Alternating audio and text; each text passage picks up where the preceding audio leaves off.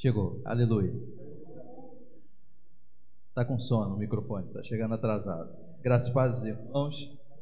Eu sei que a gente vai chegando. Quarta-feira é mais fácil, né, de falar com todo mundo, número reduzido.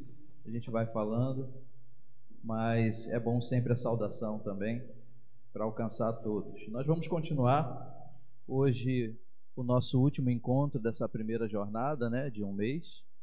Nosso último encontro às quartas-feiras. Vamos continuar refletindo em Salmos. E aí eu quero deixar primeiro já esclarecido que não há nenhuma numerologia aí nos salmos que foram escolhidos, tá? Primeiro nós não, é, tem que falar isso atualmente, porque a gente se liga muito em números e aí não aqui, né? Lá na igreja do meu primo tem muito. Mas tem um pessoal que se liga aí na, no misticismo gospel. Então, foi 13, 73, 23 e agora 133. Então você vai é, abrir aí no Salmo 133. Todos eles têm três, mas não quer. Sabe o que, que significa? Nada. Vou falar igual lá o aquele apresentador do Fantástico, né? Sabe o que, que significa? Nada. É só mesmo porque são três, quatro agora salmos em que o Senhor separou para que a gente meditasse, refletisse. Salmos conhecidos, mas eu acredito que ao longo dessa caminhada nossa, alguma coisa a mais foi acrescentada dentro do nosso conhecimento. O Salmo 23, por exemplo, um salmo muito conhecido, mas na quarta-feira passada nós nos aprofundamos em um conceito em cima desse salmo que, que é um conceito muito diferente daquilo que a gente costuma ouvir, mas é o conceito do salmo para a gente, né? aquela questão do Senhor como rei.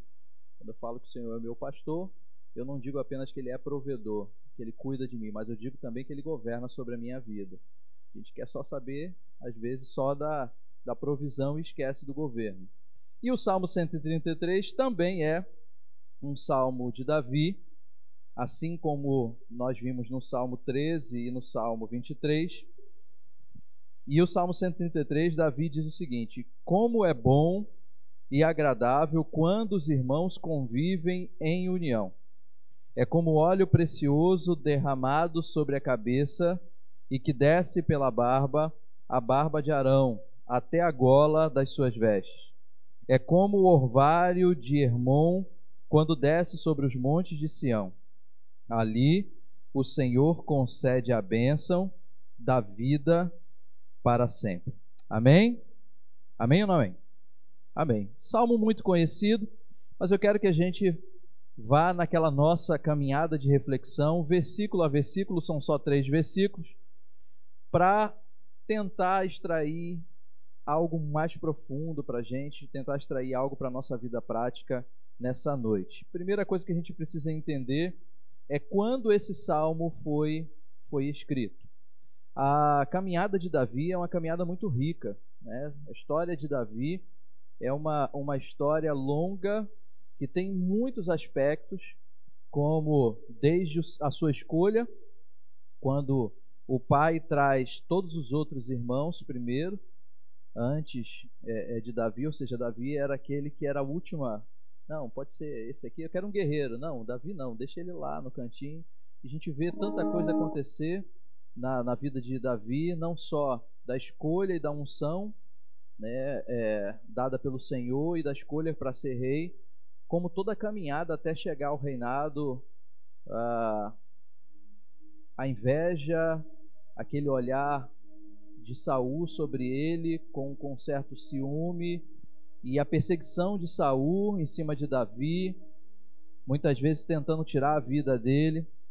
E Davi constrói uma amizade muito boa com Jonatas e tem tantos aspectos da vida de Davi que a gente a gente tem muita história aí para contar, mas eu quero chegar ao ponto em que provavelmente ele escreveu esse salmo, que é já depois de muita caminhada, Davi está fugindo de Saul, já Davi tenta conviver um tempo lá com os filisteus, mas alguém diz, olha, das lideranças dos filisteus diz, eu não quero esse homem aqui conosco, porque nós ouvimos falar que Saul matou milhares, mas Davi milhares de milhares, então não quero esse, esse homem comigo. E Davi sai ali do arraial dos filisteus, Davi tem um embate com os amalequitas. É nesse contexto aqui, depois também de Davi ser coroado ou ser tido ou proclamado rei de Judá, e aí vale a pena a gente, a gente voltar à escola bíblica dominical.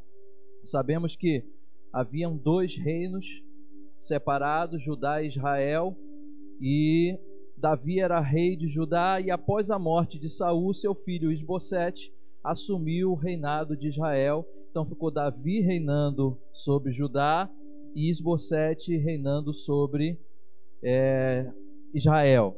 Só que acontece que Isbosete é assassinado e aquele povo de Israel, ao invés de constituir um outro rei diferente, e aí é, é o contexto aqui, você vai ver lá em 2 Samuel, no capítulo 5, mais ou menos, logo no início do capítulo, vai dizer que representantes das doze tribos foram, das doze tribos de Israel, foram até Davi.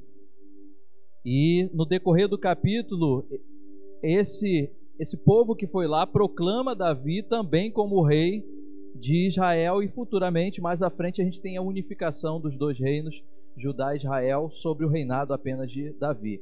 Mas é nesse momento em que as doze tribos e representantes das doze tribos chegam até Davi para proclamá-lo também rei de Israel, que provavelmente foi nesse momento que Davi disse: Olha, como é bom e como é agradável ver os irmãos em união. Porque contempla representantes de todas as tribos unidos em um único propósito: o propósito de ir até Davi, por entender que Deus assim tinha dado a ele a unção para reinar. Então todos se uniram e foram até Davi para pedir para que Davi reinasse também sobre Israel. Então Davi olha para aquele povo e diz: Olha como é bom, como é agradável ver esse povo todo convivendo em união. Né? Então, nesse contexto, assim, contextualizando o que aconteceu, a gente pode trazer é, para o nosso tempo, porque é um tempo que nós vivemos um isolamento. E eu não estou falando do isolamento da pandemia, nem do distanciamento da pandemia, porque esse é um distanciamento temporário é um distanciamento até necessário. Mas eu estou falando de um distanciamento que começou antes da pandemia. Eu estou falando de um isolamento que começou muito antes, até talvez dessa década. Porque me recordo com, com tamanha alegria lá nos anos 2000, quando nós nos reuníamos, e até antes disso, eu sou bem antigo, eu sou da, da época da, dos intercâmbios. Eu sou, sou da época em que, e vamos abrir aqui um, um parêntese, era, era época boa para conseguir a pretendente, para casar, né? Saía daqui, às vezes a igreja estava todo mundo já casado, não tinha mais, mais ninguém para você olhar e tinha um intercâmbio, você ia na igreja. Ia para Moquetá, chegava lá em Moquetá, a igreja era maior, tinha mais gente, e aí a gente ficava naquela. Mas era época boa não só para essas realidades normais. Mais à frente, se a gente tiver mais oportunidade, os irmãos vão entender muito bem a minha visão sobre a integralidade do homem. A gente não pode dividir isso. Eu não posso dizer que quando eu vou para a igreja eu estou indo só em espírito. Eu estou indo para a igreja como um ser integral que eu sou. Então, tudo que eu preciso do Senhor também está na comunhão. O bem-estar da boa conversa. Às vezes, e muitas vezes, a gente encontra o nosso o amor da nossa vida na igreja, eu encontrei o meu dentro da igreja. Então, é, são coisas que acontecem que Deus vai fazendo. E lá naquela época era assim. A gente tinha uma convivência, as tribos se reuniam mais, com mais frequência, e iam buscar fazer algo que fosse da vontade de Deus, louvar a Deus juntos, adorar a Deus juntos, evangelizar. Quantas vezes nesses intercâmbios não tinha o dia inteiro e aí começava de manhã, aquele café da manhã maravilhoso, aí tinha as ministrações da manhã, aí depois sempre tinha alguma atividade, aí tinha o almoço, à tarde tinha sempre evangelismo. E o evangelismo era duas horas da tarde, o sol queimando na mulher. Eu tinha cabelo naquela época, então não tinha tanto problema. Mas era dessa maneira e a gente ia com alegria no coração, porque estávamos fazendo a vontade de Deus e estávamos em comunhão. É óbvio que o pastor não está propondo, eu não estou propondo, que a gente volte no tempo. E nem que a gente traga o tempo de volta para cá. O que eu estou tentando fazer é que a gente, de alguma maneira, traga, e aí eu lembro das mensagens que o pastor César estava pregando aqui, eu trago à memória coisas que têm princípios que não deveriam ter se perdido. Talvez o modelo, talvez a forma como era feita há 20 anos atrás tenha que ser diferente agora, mas o princípio da unidade, da união, da convivência, por que, que nós perdemos isso? Na última década há um isolamento tão grande, até conversávamos um pouco ali fora, de pessoas que não querem mais saber de igreja, dizendo que a igreja não é mais necessária. Ora, se a igreja não é mais necessária, então por que Cristo morreu? Por que Cristo designou a formação da igreja? Porque foi Cristo. Porque Cristo até hoje é Senhor da igreja e sustenta todas elas. Porque o próprio Senhor Jesus fez questão de não só abençoar os que estavam no seu caminho, mas também ir até o templo. Por quê? Lógico que a igreja é necessária, mas é um, um outro, um outro assunto. Mas essa alegria de viver em comunhão parece ao longo da, da última década, principalmente, foi perdida. O isolamento já existe há muito tempo. E com isso, nós perdemos muitas bênçãos. E é o que eu vejo aqui que o salmista traz aos nossos olhos, saltando quais são as bênçãos dessa, desse viver em união. Por que nós devemos conviver em união? Por que, que isso é bom? Vamos começar pelo versículo primeiro. O versículo primeiro diz o que aí? Quão bom e agradável é que os irmãos convivam em.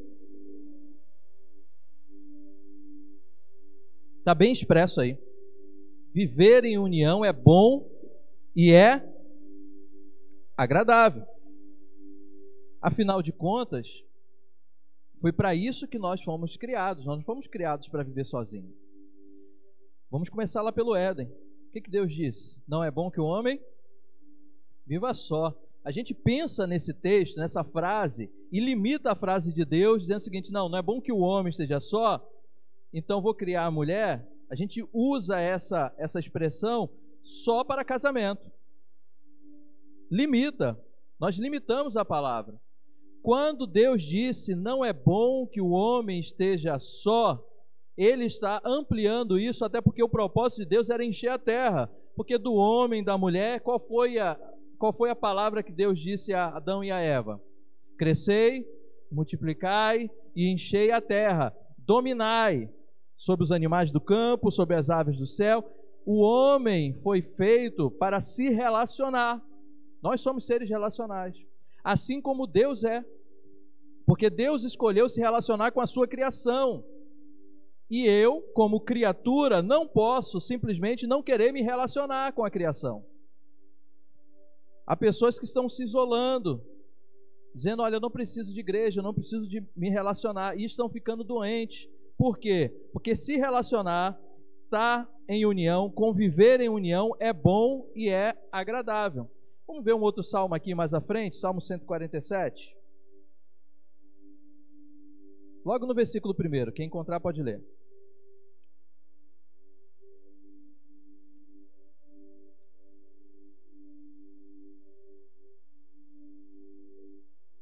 Como é bom cantar louvores a nosso Deus e como é agradável, como é agradável louvá-lo, como é agradável adorar a Deus. Quando nos reunimos e convivemos em união como igreja e louvamos a Deus e adoramos a Ele, o ambiente é um ambiente bom, é um ambiente agradável. E tem alguma dúvida que nesse tempo que nós mais precisamos é sair do ambiente pesado de morte, de dor e vir para um ambiente bom e agradável? Nós precisamos desse ambiente. Ficar em casa, e eu vou falar não como psicólogo, porque não sou, mas ficar em casa comprovadamente, trancado dentro de casa, tem causado prejuízos psicológicos na alma, emocionais, em muitas pessoas. mesmo que esse isolamento seja voluntário, porque tem pessoas que querem se isolar. Eu estou falando do distanciamento e do isolamento social da pandemia, está causando problema, mas muitas pessoas que querem se isolar também começam a ter problemas. E eu não consigo entender alguém transformado por Cristo, que tem o Espírito Santo, querer se isolar. Talvez porque, como nós estudamos aí em uma das mensagens, talvez porque o Espírito esteja apagado está apagando o espírito, não está ouvindo a voz do Espírito Santo de Deus que diz que é bom e agradável que a gente conviva em união. Eu, desde domingo, eu tenho tido essa, essa palavra no meu coração para trazer aos irmãos, e eu tenho certeza que é algo de Deus. É tempo da gente retomar isso. É tempo de retomar a convivência. Ainda que com esse tempo seja limitado, é tempo de conviver, é tempo de estar em união, é tempo de ter um propósito, um objetivo comum. E o nosso propósito, o nosso objetivo comum é o mais nobre de todos: tornar Cristo conhecido para toda a terra. É o nosso propósito como igreja. É fazer discípulo, é ajudar as pessoas. Talvez Davi, quando olhou aquela cena de todas as tribos unidas, talvez a alegria dele tenha sido tão grande que seria a primeira vez que ele dançaria. É porque Davi, ele tinha umas atitudes meio diferentes da de rei, né? Talvez ele sairia dançando ali naquela hora por ver todas as tribos unidas, indo lá para adorar a Deus, porque fazer a vontade de Deus é adorar a Deus, e para dizer a Davi: olha, nós queremos que você seja o nosso rei. Lembrei aqui é 2 Samuel capítulo 5 mesmo. Depois você pode até anotar e conferir. É isso mesmo, né? Então, 2 Samuel capítulo 5. Depois você dá uma lida lá e você vai ver esse, esse, essa parte da história bíblica. Então é bom e agradável estar juntos.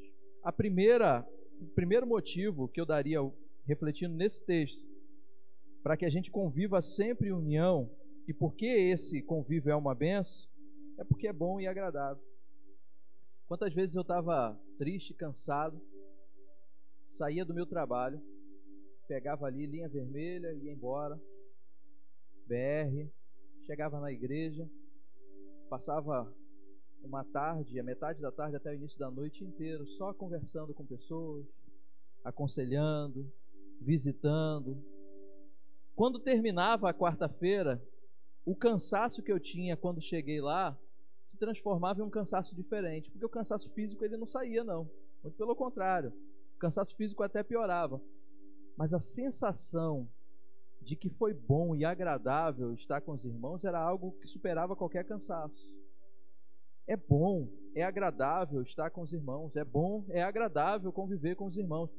Pastor, mas até aquele irmão que é meio chatinho é até ele. Até ele. Porque o que nós, o que nos une não são, não são os aspectos humanos. O que nos une verdadeiramente é, em Cristo não são as nossas qualidades humanas.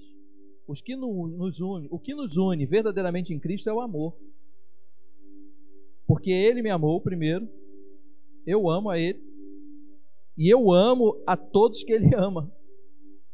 Tem que ser assim. Não tem equação diferente. Ele me amou primeiro. E é o que Jesus ensina quando ele vai falar e vai nos ensinar sobre oração.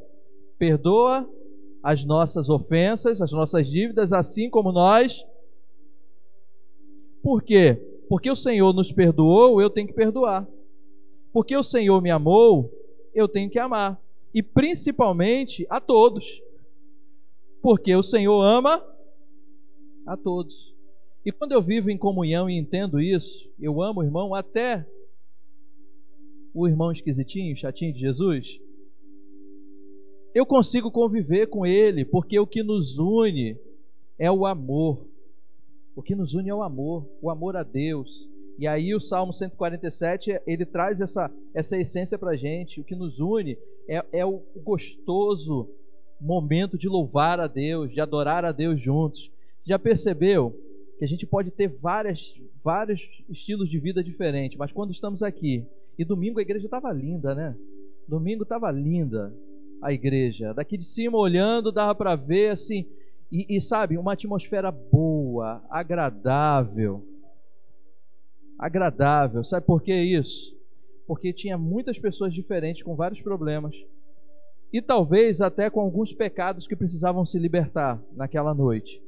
Mas, todavia, entretanto, o Senhor estava operando no meio de nós e era bom e agradável estar aqui. E é isso nos une. É isso que nos une. Então, precisamos resgatar essa certeza de que é bom e de que é agradável conviver com os irmãos. E isso é bom demais. Eu confesso que esse tempo de pandemia tem me deixado em crise, porque eu, eu gosto da convivência de, de aperto. Sou, eu sou eu sou daquele do. Eu sou baiano, né? Então baiano é do cheiro. Eu sou do cheiro, é. Vem cá, meu, vem cá, meu rei, vem, vem cá, minha nega. É, eu gosto do, do, do cheiro, do aperto, do abraço.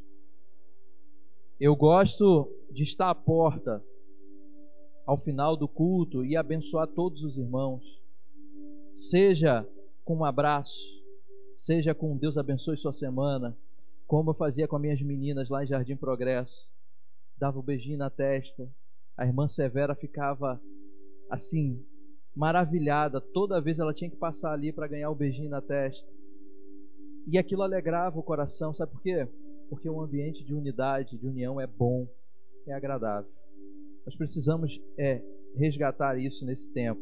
A segunda coisa que eu vejo, segunda realidade para a gente, está aí no versículo 2, que diz que esse conviver em união, isso Davi dizendo, é como óleo precioso derramado sobre a cabeça que desce pela barba, a barba de Arão, até a gola de suas vestes. Quando eu era criança, eu ficava tentando imaginar isso, né? Como é que era tomar um banho de azeite, de óleo de unção. Mas era exatamente como eu pensava. Quando eu comecei a entender a, a, o texto bíblico, estudar um pouco sobre a, a cultura e sobre a unção dos sacerdotes, era exatamente como eu pensava. Aquela quantidade em abundância de, de óleo descendo sobre a cabeça pingando e tinha barba, Arão deveria ter uma barba boa, né? Fala da barba de Arão, deveria ser uma senhora barba. E aquela, aquele óleo descia, pingava, mas tinha um significado. Porque aquele sacerdote, ele precisava da unção para ser santificado. Porque ele não podia entrar para oferecer sacrifício pelos pecados do povo, nem pelos seus, porque antes eles oferecia pelos seus e pelos do povo. Depois, ele não podia entrar sem estar santificado. Olha, olha que tremendo. Davi pega o viver em união, o conviver em união, e compara com a santificação sacerdotal. O que ele está dizendo é que viver esse amor fraternal, essa comunhão fraternal, nos santifica, nos torna melhores, nos faz vencer nossos pecados. E a gente vê isso tremendamente. O sábio já escreveu que o bom não é bom andar só. Bom é ser em dois, três. Se cair, o que acontece? O outro levanta. E aí fala que o cordão de três dobras não se rompe com facilidade. Por que três dobras? Sou eu, o meu próximo e Deus. Está aqui comigo. Está nessa unidade, nessa união. Então eu preciso caminhar com alguém e sentir essa unção, porque o estar em comunhão santifica a minha vida. É como óleo que desce sobre a minha cabeça e vai me purificando. Quantas vezes você já entrou dentro da igreja com o coração apertado, talvez por uma dificuldade sua, talvez por uma dificuldade até mesmo com um pecado, e quando você entrou na comunhão, alguém trouxe uma palavra e aquela pessoa falando com você é como se ela te santificasse, porque o óleo desce, você chora, abraça aquela pessoa, chora com ela, e daqui a pouco, quando vê, você está também participando da mesma comunhão no culto, porque nós precisamos um dos outros. Já aconteceu, é óbvio, na minha caminhada ministerial tem muitas histórias para contar, mas já aconteceu muitas vezes fora da igreja na minha vida cotidiana, eu chegar perto de uma pessoa e aquela pessoa só estava precisando realmente de uma, de uma união, o conviver. E quando eu chegava perto daquela pessoa que a gente conversava, aquela pessoa começava a falar tudo que estava sentindo, era como o óleo precioso que descia sobre a cabeça, e ao final da conversa, eu estava santificado e a pessoa estava santificada, e a gente estava liberado para adorar a Deus e sentir a presença dele. Nós precisamos da comunhão para é, viver essa santificação. A unção de Deus sobre nós nos santifica, para que através dos nossos relacionamentos a gente possa levar as pessoas até a presença de Deus. Eu até anotei essa frase porque isso veio a mim em um determinado momento da vida, e eu vou repetir para vocês: a unção de Deus sobre nós nos santifica para que através dos nossos relacionamentos nós levemos outras pessoas até a presença de Deus. Então é uma coisa que não para aqui. Quando nós estamos em união aqui na igreja, o óleo vem sobre nós na comunhão, e quando a gente sai daqui, nos nossos relacionamentos, a gente vai levando outras pessoas até a presença de Deus. É igualzinho a figura do sacerdote. O sacerdote, depois que ele era ungido, ele era santificado, ele podia oferecer lá a, o sacrifício pelos pecados do povo. Óbvio que tudo aquilo já acabou em Cristo Jesus, que ele já morreu de uma vez por todas, para não ser mais necessário um homem, um sacerdote ir lá e oferecer pecado por você, oferecer sacrifício pelos seus pecados. Agora o sacerdócio ele é nosso, né? Nós somos sacerdotes. Nós mesmo chegamos diante de Deus através do sumo sacerdote, que é Cristo, e pedimos perdão pelos nossos pecados. Então nós não precisamos mais de nenhum homem especial, ungido. Nós agora recebemos o óleo sobre nós e podemos levar ou entrar na presença de Deus, nós, e levar outras pessoas para estar conosco. Por isso que a unidade, a união é importante. Conviver em união é importante. Seguindo, versículo 3. Diz ainda o salmista. Primeiro ele diz que é boa e agradável. E aí já é um motivo mais do que suficiente para você conviver em união. Mas vou dar outro motivo. É porque essa comunhão santifica. É como o óleo precioso. E tem outro ainda motivo. Tem o terceiro. Ainda tem um quarto, mas eu quero falar do terceiro. É como o orvalho de Hebron quando desce sobre os montes de Sião. Só aí nessa parte. É como o orvalho de Hermon quando desce sobre os montes de Sião. Se você lembrar lá de Gênesis, você não precisa entender muito de agricultura, não. Mas se você lembrar um pouco lá de Gênesis, você vai ver que há o relato, o crescimento da, das plantas, ela era dada através de um orvalho que descia sobre, sobre a, a, a plantação. Até o dilúvio não havia, e isso é, é, é registro importante, não havia chuvas torrenciais como no dilúvio. Então, até o dilúvio, como é que era feito essa essa frutificação das plantas. Era esse orvalho que descia. E quando ele fala o orvalho de Hermon, é porque isso era característico aqui dos montes de Sião, esse orvalho que descia de forma constante, e esses montes, os montes de Sião, eram montes frutíferos, porque tudo que era plantado ali dava muito fruto, por causa desse orvalho que descia sobre os montes de Sião. Para que a gente precisa entender isso? Para entender o que ele está falando para nós sobre conviver em união. Conviver em união, além de ser bom e agradável, além de santificar, nos santificar e santificar os outros, ele também nos faz ser frutíferos. Porque viver em comunhão é como se nós fôssemos aquela plantação e aí o orvalho desce, quando a gente entra em comunhão, o orvalho desce sobre essa plantação e a gente começa a frutificar igreja que não convive em união não frutifica. Pode até subsistir, pode até fazer muita coisa, pode até fazer muito evento, pode até atrair muita gente, muito público, o que não significa frutificar. Eu conheço igrejas gigantescas que estão com dificuldades para frutificar. Igrejas enormes. E aí você pergunta: aonde estão os frutos? os seus membros têm dificuldade de dizer o que, o que, que, o que, que de relevante nós estamos fazendo. Tem dificuldade, sabe por quê? Porque está faltando conviver em união. Está faltando, está sobrando individualismo e está faltando conviver em união. E quando a gente tem união, não sou eu que estou dizendo, é a palavra de Deus, é o Salmo de Davi dizendo: olha, essa união é como se fosse o orvalho que vai fazer a gente frutificar. Então, se você chegasse e perguntasse, pastor, o que, que nós precisamos fazer agora, a partir de agora, para que a igreja seja mais relevante? Eu diria para você: convivam em união. Porque certamente o orvalho desce. Fica correndo atrás de fruto, não. Precisa não. Não precisa ficar correndo atrás de número de pessoas, não precisa não.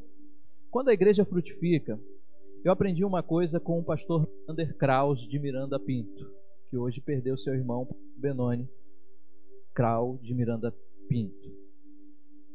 Pastor Neander, ele para mim certa vez e falou assim: Meu nobre seminarista, nunca coloque seus olhos nos números de membros. Nunca.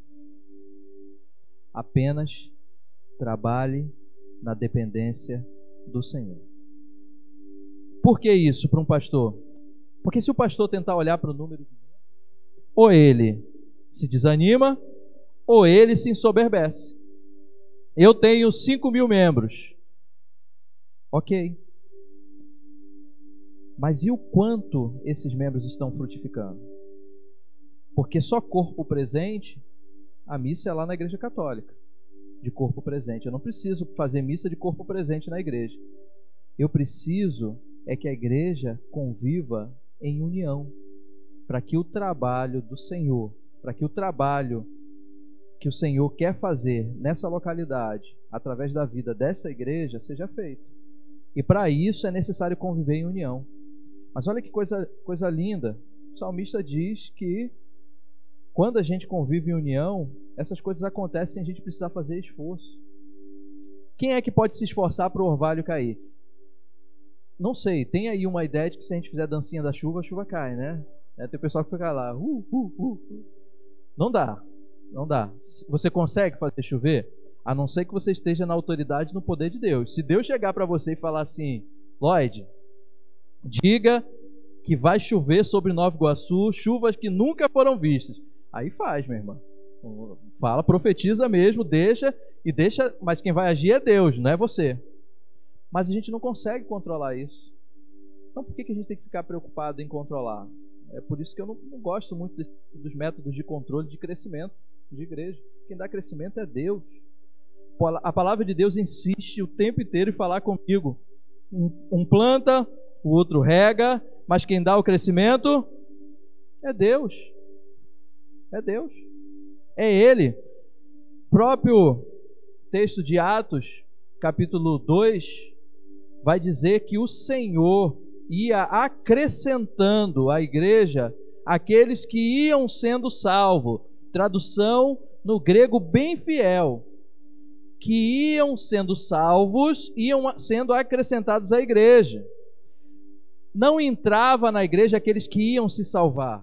Na verdade, o Senhor, através do Espírito, começava a alcançar as vidas e elas iam sendo acrescentadas à igreja. Porque o trabalho todo era do Espírito Santo de Deus. Era o Senhor que fazia esse trabalho, é e até hoje ainda é assim. Quem pensa que salva alguém, Vou dizer para você está enganado. Você é portador da mensagem de salvação. Mas quem convence o homem do pecado, da justiça e do juízo é o Espírito Santo. É ministério. O nosso é anunciar. O dele é convencer e salvar. Eu não salvo ninguém. É, antigamente que tinha esse negócio. Quantas almas você já ganhou para Jesus e tal. Né? Intenção, né? Fazer um, um, um uma medição de como é que estava a vida cristã, se você estava ativo, não estava e tal. Mas assim, depois do tempo a gente vai trabalhando os conceitos e a gente vê coisa que a gente falava, né? Porque na verdade quem ganha, quem transforma, quem faz é o Senhor, não somos nós. Então esse orvalho, ele está sobre a igreja que convive em união e a gente não precisa fazer esforço nenhum, só plantar. A gente vai só jogando a semente. Joga a semente, joga a semente, convive em união e o orvalho vem e a igreja começa a ficar frutífera. E eu tenho certeza que depois que esse tempo de pandemia passar, que a gente tiver um pouquinho mais florido aqui de pessoas, eu tenho certeza que esse convívio em união não será atrapalhado por nenhuma obra do inferno e nós cresceremos com esse orvalho sobre nós. Amém? E para encerrar na parte B, diz que ali o Senhor concede a bênção da vida para sempre. Eu já tinha dado três motivos aqui nos Salmos para a gente conviver em união. Né? Recapitulando, didática, né? É bom e agradável, porque é bom e agradável conviver em união, porque essa fraternidade, essa união nos santifica, porque quando estamos em união nós somos frutíferos, e terceiro, porque é nesse ambiente de união que a gente recebe bênção da vida. E quando eu falo em bênção da vida, lembro que estava comentando aqui sobre o mandamento não matarás, em uma das aulas da EBD, né? não matarás não, o mandamento honra teu pai e tua mãe para que te prolongue os teus dias na terra que o Senhor teu Deus te dá. Quando a gente fala nesse prolongar e essa, seus dias de vida, né? Ou quando a gente fala dessa vida, não quer dizer tempo, de anos, meses. A, a nossa contagem, isso é, é qualidade. O Senhor ordena a bênção de uma vida com qualidade. Tem muitas pessoas que viveram 90 anos, mas não viveram. Porque 90 anos parece que foi carregado só de, de, de sofrimento e de coisas que não, não eram boas. Mas aqueles que vivem, convivem em união, que servem ao Senhor, quando estão nesse ambiente de união, de união, a vida que eles vivem, de quantidade de anos, essa vida ela é uma vida de qualidade, é uma vida abençoada. E o texto diz que quando nós estamos assim, o Senhor concede bênção da vida para sempre. Se a gente quer ver uma igreja abençoada durante todo o tempo, não tem outra chave a não ser viver em união.